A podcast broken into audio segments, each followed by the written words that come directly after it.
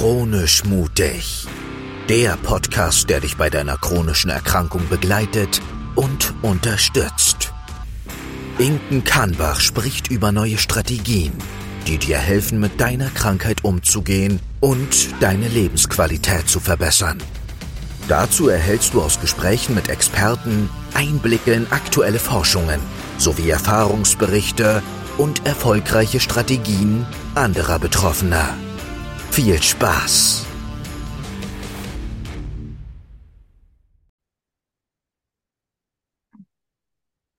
Ganz, ganz herzlich willkommen zu dieser Folge von Chronisch Mutig. Und ähm, ja, chronisch mutig heißt nicht umsonst so, sondern es soll ja darum gehen, Mutmachergeschichten zu erzählen von Personen, die mit ihrem Lebensweg aufzeigen, ähm, was alles möglich ist und anderen damit Mut machen. Und ähm, zu diesem Mut machen kommen wir jetzt auch ähm, bei meinem nächsten Gast, einer wundervollen Frau, und zwar der Xenia Heck. Herzlich willkommen.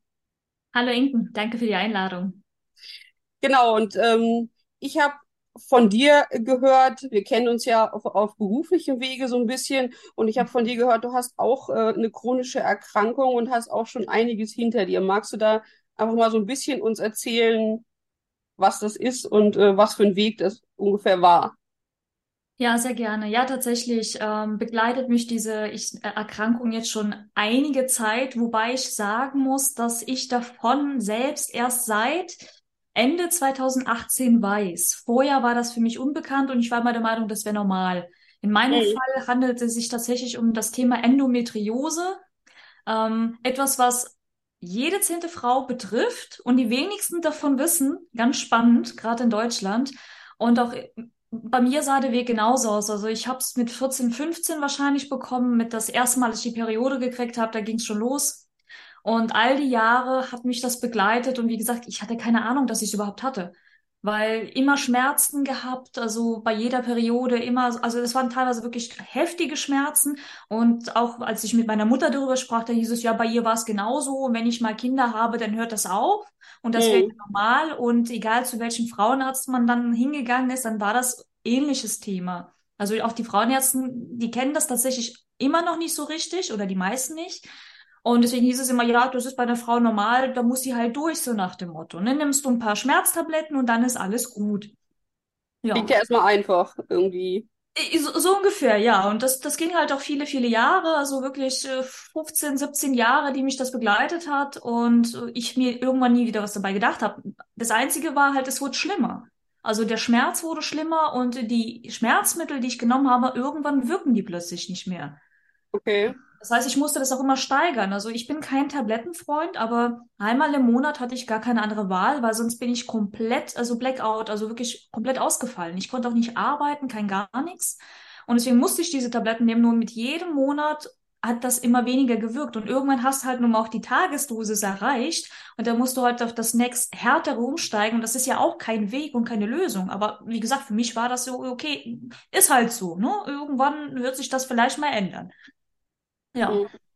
Und die Wende bei mir persönlich war ja doch 2018 tatsächlich. Und ähm, das war auch tatsächlich ein Umstand, der nicht so schön war, muss ich gestehen, weil bei mir war es äh, eine Eileiterschwangerschaft. Mhm. Also ich war schwanger gewesen, habe dann gemerkt, na, irgendwas ist da verkehrt. Also da habe ich wirklich Gott sei Dank ein ganz, ganz gutes Körpergefühl und bin dann doch mal zum Arzt. Ja, und dann hieß es ja sofort Not-OP, Eileiterschwangerschaft, da müssen wir jetzt mal schnell ran. Okay. Und das und dann, war natürlich. Hm? Und dann ist auf diesem Weg äh, dann auch äh, die Diagnose gefallen, oder?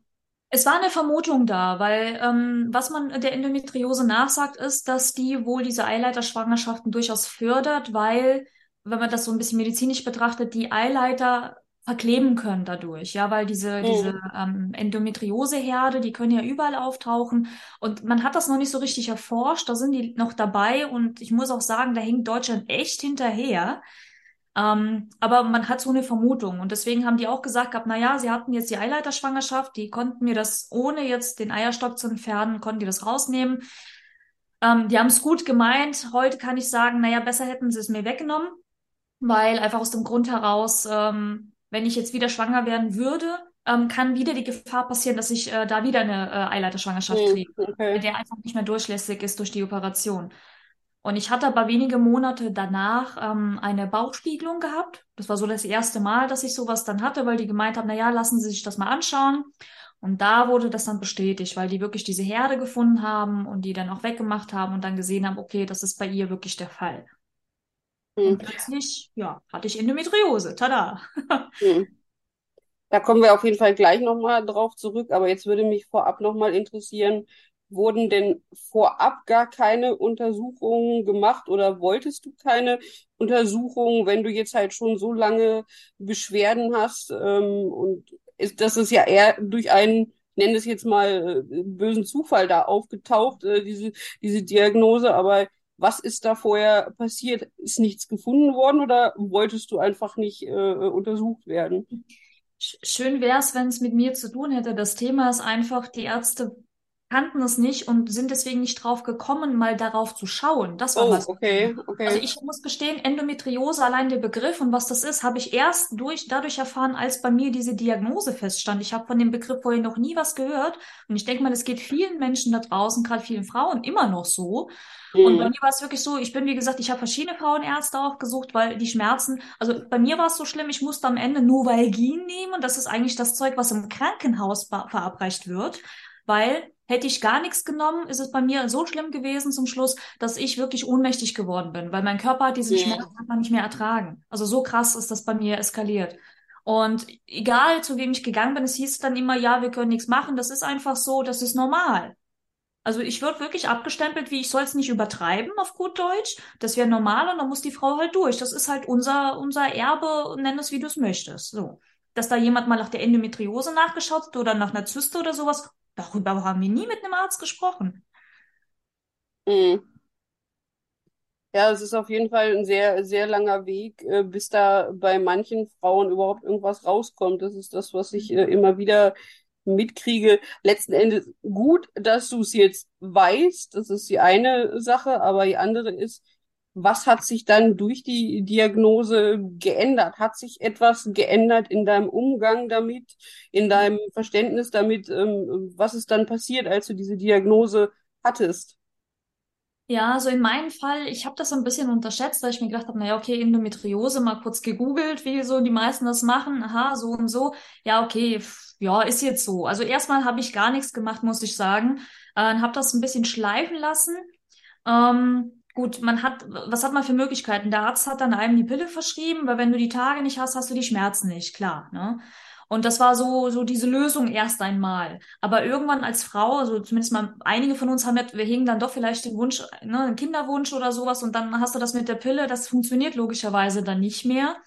Und dann habe ich mich wirklich ernsthaft angefangen damit zu beschäftigen, habe mich da ein bisschen eingelesen, weil auch meine Ärztin konnte mir nicht viel darüber sagen.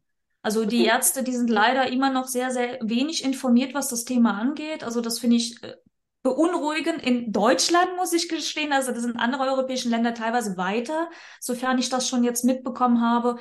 Ähm, und das heißt, man ist, selbst ist die Frau, man hat sich da halt informiert. Und dann fing ich halt an, mein Leben ein wenig umzustellen, um halt äh, dem entgegenwirken zu können. Weil klar, ich kann das jetzt nicht wegmachen, ähm, irgendwie. Ähm, Bauchspiegelung alle paar Jahre machen ist halt auch nicht schön, weil das ist immerhin ein Eingriff in den Körper und der Körper leidet ja auch drunter. Also was gibt's sonst für Wege? Und dann habe ich mich halt damit dann auseinandergesetzt und habe diese Wege für mich persönlich gefunden. Das klingt auf jeden Fall spannend. Da würde ich jetzt auch gerne ansetzen und sagen, okay, was, was hast du für, für Wege gefunden und äh, wie bist du auf diese Wege gekommen? Mhm. Also das erste ist tatsächlich das Thema Ernährung. Ich war schockiert, äh, muss ich gestehen, als ich rausgefunden habe, was die Ernährung mit einem macht und äh, wie sehr es doch auch diese Endometriose fördern kann. Also allein so Sachen, ich bin jetzt, ich muss sagen, ich bin jetzt kein Veganer oder, oder irgendwie ein Vegetarier, also ich esse auch gerne mal Fleisch. Wobei ich da wirklich nicht jeden Tag Fleisch brauche. Also wir achten da sehr drauf, mein Lebenspartner, nur ab und zu mal schon. Und wir haben uns schon extra von so Schwein verabschiedet und solchen Dingen und sind auf Pute umgestiegen und ein Hähnchen. Und dann, dass ich rausfinde, und genau das ist der Punkt, warum ich solche Schmerzen habe. Mm, das heißt, okay. dieses Hähnchen, also da ist, glaube ich, ein Eiweiß oder irgendwas, ich bin jetzt kein Mediziner, aber da ist was drin, was das Ganze fördert. Und als ich angefangen habe, das dann vor allen Dingen eine Woche bevor die Periode einsetzt, zu reduzieren und wegzulassen, habe ich gemerkt, aha, okay, da, da passiert was. Also da verändert sich was. Der Schmerz ist plötzlich nicht mehr so schlimm. Und ich konnte teilweise sogar auf die Schmerzmittel plötzlich verzichten, was ich jahrelang überhaupt nicht konnte. Und das, das habe ich dann immer wieder halt für mich dann immer ausprobiert. Okay, was, was sonst für Ernährung, mehr Gemüse, mehr Obst, klar, Bewegung, also diese Dinge, das waren so diese körperlichen äh, äh Dinge, die ich verändert hatte. Das mhm. ist so die eine Seite, aber wir sind ja nicht nur unser Körper, ganz klar.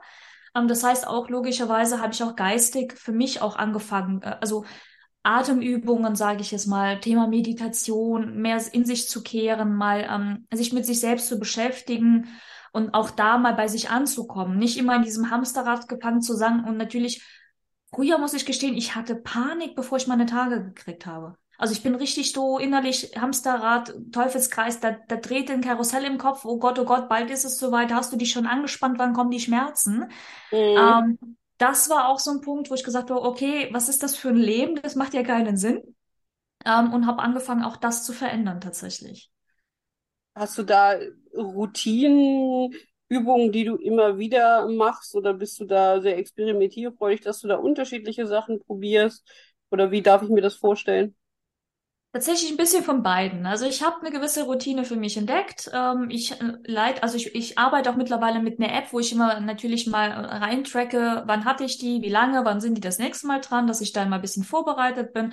Und ähm, habe dann schon so, also ich muss sagen, ich mache viel, viel mehr Richtung auch innere Arbeit. Also ob es jetzt Meditation ist oder einfach nur mal, mal ein bisschen Stille genießen, ähm, was zu beobachten, nicht immer diesem im Außen, dieses Hetzen und Stress. Das ist so der eine Faktor, der sich bei mir stark geändert hat, weil ich sonst immer sehr viel im Außen gelebt habe und da auch die Lösung gesucht habe. Und so bereite ich mich dann auch immer darauf vor. Und klar auch mit der Ernährung, also wenn ich weiß, okay, eine Woche, eineinhalb vorher fange ich schon an und esse was anderes, was, damit ich äh, dem Körper gar nicht erst die Chance gebe oder ja gesagt der Endometriose da mich so wieder festzuhalten mit dem Schmerz und mich so mhm. malträtieren, sage ich jetzt mal.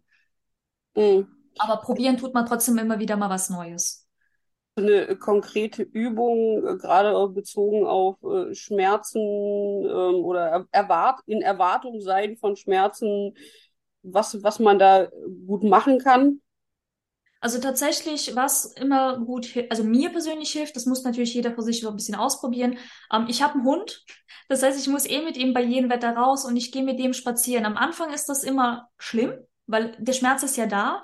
Aber ich merke mit jedem Meter, den ich mich bewege, einfach be nicht laufen, nicht rennen, jetzt keine riesen Sportaktivitäten, sondern es einfach nur äh, in der Natur zu gehen und einfach mal den, den Fokus weg vom Schmerz zu nehmen und rein irgendwo an einem Ort, der mir gut tut, zum Beispiel. Ja, also ich liebe zum Beispiel mhm. Wälder, ich bin viel im Wald unterwegs, ich bin so ein, so ein Waldkind, sage ich jetzt mal, oder am Wasser.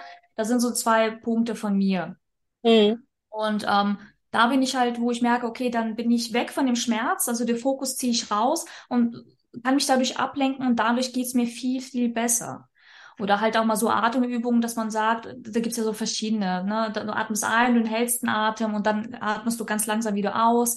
Und dadurch, dass du den Atem auch äh, fokussierst und da auch wieder den Fokus wegnimmst von dem Schmerz, ähm, dadurch beruhigt sich auch dann komplett das Innere, der Körper und es geht einem besser. Also so geht's mir zumindest mal. Mhm. Das sind ja gerade mit Atemübungen kann man ja gut in verschiedenen äh, Bereichen mit verschiedenen Erkrankungen arbeiten. Und ähm, äh, ich habe mal gelernt, wenn man sich auf die, äh, auf die Atmung konzentriert, dann kann man sich auf zum Glück auf viele andere Ängste und äh, viel drumherum nicht mehr konzentrieren, weil man dann so fokussiert ist auf diese Atmung und man dann wieder ruhiger wird und einfach wieder ja mit, mit dem in sich äh, äh, oder in sich gehen kann und nicht mehr mit der Außenwelt, mit den äußeren Ängsten dann so in dem Moment konfrontiert ist. Und wahrscheinlich ist es ja dann auch so, wenn man es wirklich regelmäßig macht, dass dann das noch konstanter hilft, als wenn man es einfach mal macht. Absolut. ja, das Gehirn kann sich ja nicht auf viele Dinge gleichzeitig komplett fokussieren, ganz klar. Und wenn du dem, dem, dem Kopf einfach eine Möglichkeit gibst, da wegzugehen ähm, sondern sich auf was Schönes, Positives mehr zu konzentrieren, dann äh, verändert sich auf jeden Fall was. Aber wie du sagst, das ist auch Training. Auch Meditation ist Training. Meditation ist mir sehr, sehr lange unglaublich schwer gefallen. Ich war auch sehr unzuverlässig, was das mhm. angeht, muss ich gestehen. Aber ich habe halt gemerkt gehabt, trotzdem jedes Mal, wenn ich es gemacht habe, das ist so wie mit dem Sport, wenn Leute ins Fitnessstudio gehen. Du hast da eigentlich keinen Bock hinzugehen, aber wenn du da bist, macht es dir Spaß. Ne? Es geht meistens. Ja. Aber so dieser innere Schweinehund, den du erstmal überwinden musst, um überhaupt das anzufangen, weil du weißt, es tut dir ja gut. Ähm, ja, das, das braucht schon Disziplin am Anfang. Aber ich sag mal so, den Schmerz, den ich hatte, der war äh, stark genug, dass ich sage, okay, nee, Mädel, äh, darauf hast du keine Lust mehr, bitte mach was dagegen. Was würdest du denn äh, Personen raten, die sagen, ich habe jetzt so einen inneren Schweinehund und der hält mich aber davon ab, irgendwie damit anzufangen oder da jetzt was zu ändern? Hast du dann einen guten Tipp äh, für? Fang so klein wie möglich an. Also ich muss sagen, ich habe jetzt, egal ob es um Sport ging oder anderen Sachen an, ich fing, ich fing mit einer Minute an. Wirklich. Also ich fing auch im Bett an. Das heißt, ich hatte noch nicht mal so eine Ausrede gehabt, ich muss mich jetzt umziehen, sondern ich bin aufgewacht, ich habe mich eine Minute hingesetzt, habe die Augen geschlossen, habe einfach mal äh, da gesessen und äh, wirklich und dann immer erst langsam dann diese Zahl erhöht, weil wir kriegen das nie überwunden, wenn wir gleich so ein riesen Ding draus machen und sagen, ja, jetzt machst du das 20 Minuten, 30 Minuten, vergiss es. Das machst du zwei, drei Mal und dann hörst du wieder auf. Also da musst du schon wirklich eine eiserne Disziplin haben, die ich mhm. nicht habe, muss ich ganz ehrlich sagen. Und deswegen habe ich gesagt, okay, fängst du mit dem kleinstmöglichen Widerstand und Aufwand an und das war eine Minute. Und wenn du die Minute gemacht hast, in der Regel ganz ehrlich, da sagen wir, komm, jetzt machst du noch eine Minute dazu, weil eine Minute ist dann doch ein bisschen wenig. Und auf einmal fällt es dir gar nicht mehr so schwer. Weil dein Kopf sagt, oh ja, 60 Sekunden, das kriege ich hin. Mhm. Damit hast du den schon überlistet. Und aber einmal fällt es dir auch leichter, dann nochmal eine fünf Minuten draus zu machen, später zehn und so weiter. Also so hat es mir persönlich geholfen. Warst du dann stolz auf dich hinterher, wo du gesagt hast, okay, das habe ich jetzt geschafft und da mache ich jetzt irgendwie weiter? Hat dir das ein gutes Gefühl auch äh, gegeben? Absolut, weil das hilft mir ja nicht nur bei meiner Krankheit, das hilft mir ja insgesamt im Leben. Ne? Man darf es ja auch komplett übergreifend betrachten und deswegen, ich, klar, auf jeden Fall, das bin ich heute noch. Also jedes Mal, ich schreibe auch Erfolgstagebuch und ich schreibe da auch immer rein, dass ich wieder erfolgreich meine Meditation oder meine Routine oder was auch immer ich äh, gemacht habe, um mich einfach daran zu erinnern, dass es auch nicht selbstverständlich ist, so gesehen. Ne? Manchen fällt es leicht, ja. anderen nicht. Und dass man wirklich jeden kleinen Erfolg feiert, weil es tut einem unglaublich gut. Das äh, ist auf jeden Fall so. Das ist eine gute Erinnerung für mich. Ich habe das auch mal lange Zeit geschrieben und dann habe ich irgendwann aufgehört, habe es zwar immer im Kopf abends durchgemacht, aber ich darf, glaube ich, auch mal wieder auf diese schriftliche Variante an der Stelle umsteigen und sagen, okay, äh, ich habe heute das und das äh, für mich erledigt und dann doch nochmal dieses andere Erfolgsgefühl dann doch nochmal äh, mehr zu haben, wenn ich es schriftlich vor mir sehe oder wenn ich zurückblättere auf die letzten Tage und sehe, da habe ich auch was Gutes hingekriegt. Und äh, weil im Kopf ist zwar gut und schön, aber da hält man das dann ja nicht, äh, nicht fest oder zumindest nicht in der Form fest. Das ist das eine Thema. Das andere, wir, wir Frauen dürfen eins nicht vergessen. Wir sind nun, nun mal zyklusgesteuerte Wesen und wir haben logischerweise Hoch und Tiefs. Und gerade wenn wir Tiefs haben und wieder das Gefühl haben, die ganze Welt ist gegen einen oder uns geht's halt einfach mal nicht gut, hilft mir persönlich dieses Buch sehr, weil ich einfach darin dann blättern und lese und dann feststelle, boah, Xenia, die Welt ist gar nicht so schlecht, weil guck mal, das hast du geschafft, das hast du erledigt, da warst du schon, weil ganz oft, wie ist es denn? Wir merken Dinge, die wir nicht geschafft haben oder die schlecht gelaufen sind. Aber all das, was wir geschafft haben, das ist teilweise so selbstverständlich für uns in unserem Alltag, dass wir das vergessen. Und selbstverständlich ist es aber nie, weil was uns leicht fällt, heißt nicht, dass es bei dem anderen genauso ist. Und sich daran wieder zu erinnern, was wir für besondere Fähigkeiten haben und welche Erfolge wir jeden Tag erzielen, das ist unglaublich hilfreich. Und vor allem ist das wirklich so easy, weil du brauchst nur fünf Stichworte anschreiben, das sind keine fünf Minuten und damit hast du dir schon automatisch was Gutes getan. Hm. Das ist auf jeden Fall auch nochmal ein guter Hinweis, dass man da ja auch einfach wieder mit startet und ähm, das einfach dann da fixiert und sich, sich dann so auch immer wieder daran erinnern kann, was alles äh, Gutes passiert ist und den Fokus dementsprechend ja positiv ausrichten kann. Ähm, was mich noch interessieren würde, du ähm, hast gesagt, du hast diese Beschwerden und ab und zu wird's ja sicherlich auch äh, trotzdem nochmal schmerzhafter. Wie ist denn das, wenn du arbeitest? Wie ist das, wie ist das äh, vereinbar? Kannst du normal arbeiten? Was, was tust du? Wie stelle ich mir das vor, wenn es dir nicht gut geht? Mhm. Also ich muss sagen, ich habe das große Glück oder was heißt, ich habe mir dieses Glück gegönnt, ich bin selbstständig. Das ist für mich natürlich der Selbstständige schon etwas leichter gegenüber einer Arbeitnehmerin, weil wenn ich, wenn es mir gar nicht gut geht, dann ist das halt so und dann bleibe ich auch mal im Bett. Diesen Luxus kann ich mir gönnen, aber ich verstehe, es gibt natürlich auch Arbeitnehmer, da funktioniert logischerweise nicht, weil dadurch, dass auch Endometriose immer noch sehr unbekannt ist, ähm, ist klar, dass nicht jeder Chef, jede Chefin davon weiß und entsprechend auch vielleicht Rücksicht nehmen kann. Weil immer noch bei den meisten ist halt so, dieses, ah ja, Frau PMS, ach, die soll ich mal nicht so anstellen, ein paar Pillen und gut ist. Naja, mhm. so leicht ist das nicht. Ähm, also, was kann da helfen? Tatsächlich, also ich würde wirklich empfehlen, mal für sich zu schauen, welche Möglichkeiten hat man außer Schmerzmittel. Vielleicht, klar, die muss man manchmal nehmen, es bleibt nicht aus ähm, um einfach äh, sich davon loszulösen. Also ich sag mal so, wenn du einen Job hast, der dir auch Spaß macht und wo du den Fokus darauf richten kannst, ist es auch eine schöne Möglichkeit, sich ein bisschen davon abzulenken. Aber auch da gibt's natürlich auch andere Bereiche, wo man sagt, okay, das geht aber halt nicht immer. Ja, es ist, es, also ich glaube, eine richtige Behandlung gibt's dafür noch nicht meines Wissens. Was mir persönlich aber geholfen hat, und das kann ich auch jedem empfehlen, weil das übernehmen durchaus auch Krankenkassen. Es gibt eine App heutzutage, das ist eine, von Medizinern aufgebaut, die nennt sich Endo-App. Und okay. man kann diese Endo-App über seine Krankenkasse, beispielsweise ein Arzt muss das halt diagnostizieren und muss so ein, äh, eine Art Rezept ausstellen und dann kann man das bei der Krankenkasse einlösen und bekommt diese App bezahlt. Und ähm, diese App ist sehr, sehr hilfreich, weil zum einen du bekommst unglaublich viel Informationsmaterial darüber, was ist das überhaupt, wie kann man damit umgehen, Ernährungstipps, Übungen, Meditation, also wirklich alles, das ganze Portfolio. Und du kannst natürlich auch für dich immer festhalten, ähm, okay, was war heute so das Thema, wie ging es dir, wie waren die körperlichen Beschwerden, welche Skala, also äh, wie so eine Art Übersicht. Und ähm, die äh, weitern das auch immer weiter. Das ist so eine Zusammenkooperation mit verschiedenen Ärzten und anderen Fachleuten. Und ich muss sagen, die hilft mir sehr, sehr gut. Ich muss gestehen, sie ist nicht günstig und deswegen bin ich unglaublich dankbar, dass meine Krankenkasse das übernimmt. Aber grundsätzlich ist das äh, wirklich so, dass es auch äh, diese Übernahme stattfinden kann. Und damit mhm. kann man sich schon sehr, sehr helfen und einfach gucken und vor allen Dingen das Tracken ist wichtig. Wenn ich weiß, okay, es geht wieder auf meine Tage zu und die Gefahr ist halt da, ähm, dass man da auch wirklich darauf achtet, was esse ich und ähm, wie gehe ich damit um. Ja. Klingt auf jeden Fall äh, gut. Wir können das ja auch einfach nochmal in den Text hier äh, zu dieser Folge einfach nochmal mit reinschreiben, dass jemand, der sich dafür interessiert, das auch mit seinem Arzt besprechen kann, beziehungsweise da auch erstmal im Internet sich schlau machen kann. Vielleicht ist das ja doch für den einen oder anderen ähm, eine sinnvolle Unterstützung. Ich wusste auch gar nicht, dass es sowas gibt. Ich auch lange Zeit nicht. Ich habe es tatsächlich über ähm, auch äh, andere Betroffene mitgekriegt. Und ich muss auch sagen, und deswegen, da will ich auch den Damen Mut machen, lasst euch bitte von euren Frauenärzten da nicht entmutigen, weil ich habe zwei Frauenärzte gefragt, ob sie mir das ausstellen. Beide haben gesagt, hab, nö, brauchen sie nicht, können wir nicht, bla bla. Also auch das mhm. gibt es leider, wo man sagt, ja, okay, was, was, was ist das Problem jetzt gerade? Der eine hat gesagt, ja, Endometriose, ich kann Ihnen genug Tipps geben, Sie brauchen das nicht. Und die andere hat dann gemeint gehabt, irgendwie, sie kann es angeblich nicht. Also ich habe mit der Krankenkasse gesprochen, da hieß es auch, das können die wohl. Bei mir war es jetzt so, meine Hausärztin hat es mir aufgeschrieben.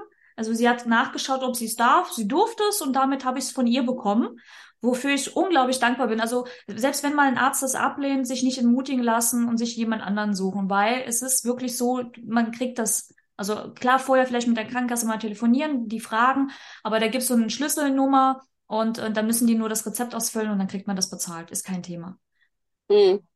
Ja, das ist aber auch das, was sich oftmals nicht getraut wird, ist so die Erfahrung, die ich mache oder also bei anderen und früher auch selbst gemacht habe, dieses, äh, wenn, wenn Ihnen einer Nein gesagt hat, dann frage ich nicht nochmal äh, einen zweiten oder schon gar nicht einen, einen dritten Arzt, unabhängig jetzt von der Fachdisziplin. Das ist ja in vielen Bereichen so. Dann denkt man, ach ja, die, die Götter, Halbgötter in Weiß, äh, die werden schon wissen, was sie sagen. Und äh, ich, ich habe da wahrscheinlich dann doch kein Recht zu oder ich, ich darf das nicht. Und deswegen finde ich es so gut, dass du nochmal hervorhebst, okay, ähm, auch eine, eine zweite oder dritte Meinung oder das Aufsuchen eines anderen Arztes kann da doch äh, nochmal einiges ändern und da auch sehr, sehr wertvoll und gewinnbringend sein.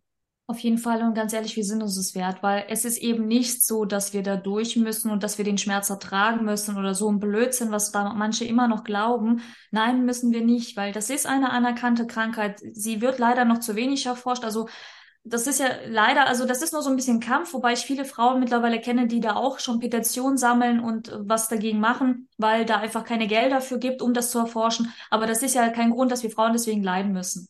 Also um Nö. Gottes Willen. Und deswegen, da darf man sich das wert sein und darf sich die Erlaubnis geben, auch da nicht einfach nachzulassen und sich einfach die Hilfe holen, die man kann. Es gibt auch mittlerweile ganz tolle Endometriose-Zentren.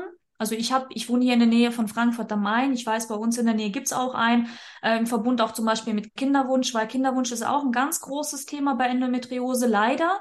Dass Leute, die stark betroffen sind, da durchaus Schwierigkeiten haben können, müssen nicht, können. Ähm, und da gibt's aber mittlerweile wirklich Fachkliniken, die sich genau darauf spezialisiert haben und das Ganze zusammenbringen. Also das finde ich großartig und deswegen darf man da gerne mal genauer hinschauen, sich informieren und einfach seinen Weg auch gehen. Hm. Ähm, ja, das äh, ist auf jeden Fall äh, gut, das alles nochmal so von dir zu hören, weil ich glaube, wenn man da ganz am Anfang steht, dann denkt man sich, okay, ich weiß gar nicht, was kann ich jetzt alles tun, was habe ich für Möglichkeiten? Und fühlt sich ja oftmals, das ist ja auch in anderen, äh, mit anderen Krankheitsbildern so, mit einer Diagnose allein gelassen und erfährt von Ärzten gar nicht um, also von Ärzten nicht unbedingt gleich alles auf einmal, sondern jetzt gerade in so einer Situation von anderen Betroffenen, wie an dieser Stelle von dir etwas zu erfahren und dazu sagen, okay, ich komme mit, mit meinen Ärzten, mit meinen Therapeuten ins Gespräch und kann sagen, okay, äh, anderen hat das geholfen, wäre das nicht auch was für mich? Und dann, um dann schneller auch, ähm, ja, in so Wege zu gehen oder einfach auch äh, zu sagen, okay, ich wende mich an so ein Zentrum, weil die wirklich wissen, wie es geht im Vergleich zu äh, ohne abwertend äh, das beschreiben zu wollen, zu einer normalen Frauenärztin, zu einem normalen Frauenarzt, ähm, weil die das einfach anders beurteilen würden. Aber das ist ja vielleicht auch einfach eine, Hemmschwelle für jemanden, äh, der sagt, okay, ich habe das jetzt und naja, das, das, da gehe ich einfach zu einer Ärztin und mache das.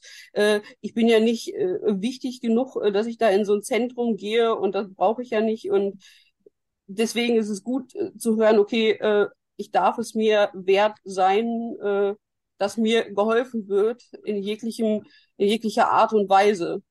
Absolut, absolut. Also da dürfen wir auf jeden Fall mehr da aus uns raus und ähm, weil, wie gesagt, wenn, wenn eine Frau, also es gibt genug da draußen, die immer noch leiden, still, heimlich und man noch nicht mal weiß, dass sie vielleicht davon betroffen sind und dass man da auch hingeht und sagt, es ist nicht normal und da darf der Arzt genauer hinschauen. Und wenn der Arzt das nicht möchte, dann suche ich mir einen, der das macht.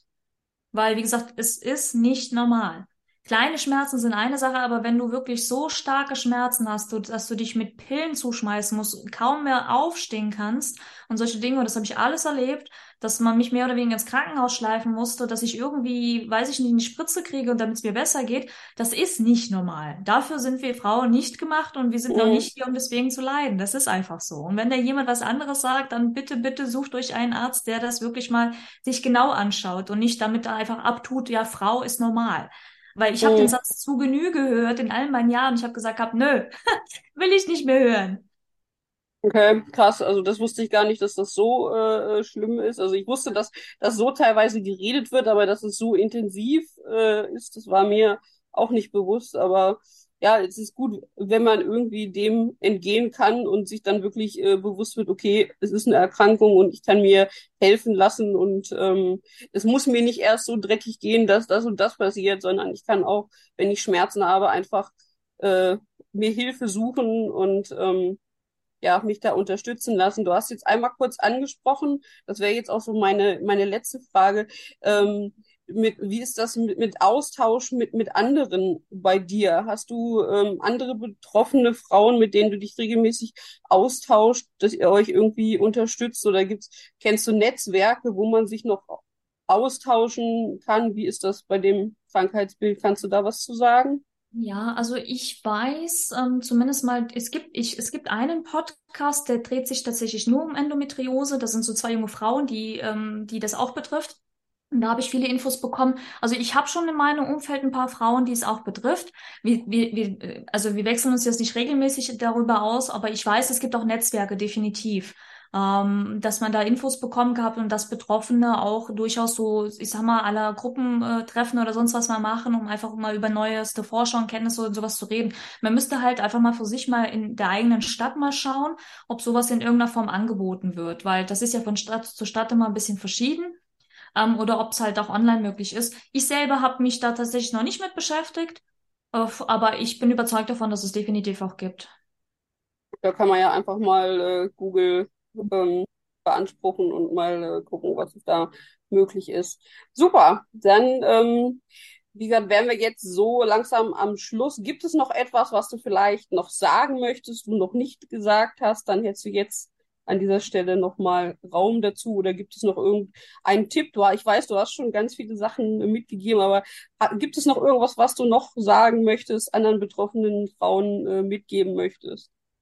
Ja, einfach nur, dass sie bitte, bitte ähm, ja auf ihr Herz hören und dass sie sich da raustrauen dürfen und einfach ihr äh, Leben führen können, ohne all dieses äh, drumherum. Also ich meine, dass wirklich diese Damen auch mal hinschauen. Also sich nicht einfach so leicht ähm, abwimmeln lassen, sondern es wirklich sagen, okay, pass auf, mir geht's nicht gut und ich mache jetzt was dagegen. Also die Erlaubnis sollte sich jeder geben dürfen und das ist ganz, ganz wichtig, weil ich sage immer, gerade egal als Frau, als Mama, wenn es uns nicht gut geht, sind wir nicht in der Lage, anderen Menschen zu helfen. Und ich weiß, dass die meisten Frauen, wir sind halt so gepolt, wir mögen es halt für andere da zu sein, wir lieben es, anderen zu helfen. Das geht aber nur, wenn wir im Vollbesitz unserer eigenen Kräfte sind. Das ist etwas, was ich sehr schmerzlich lernen durfte.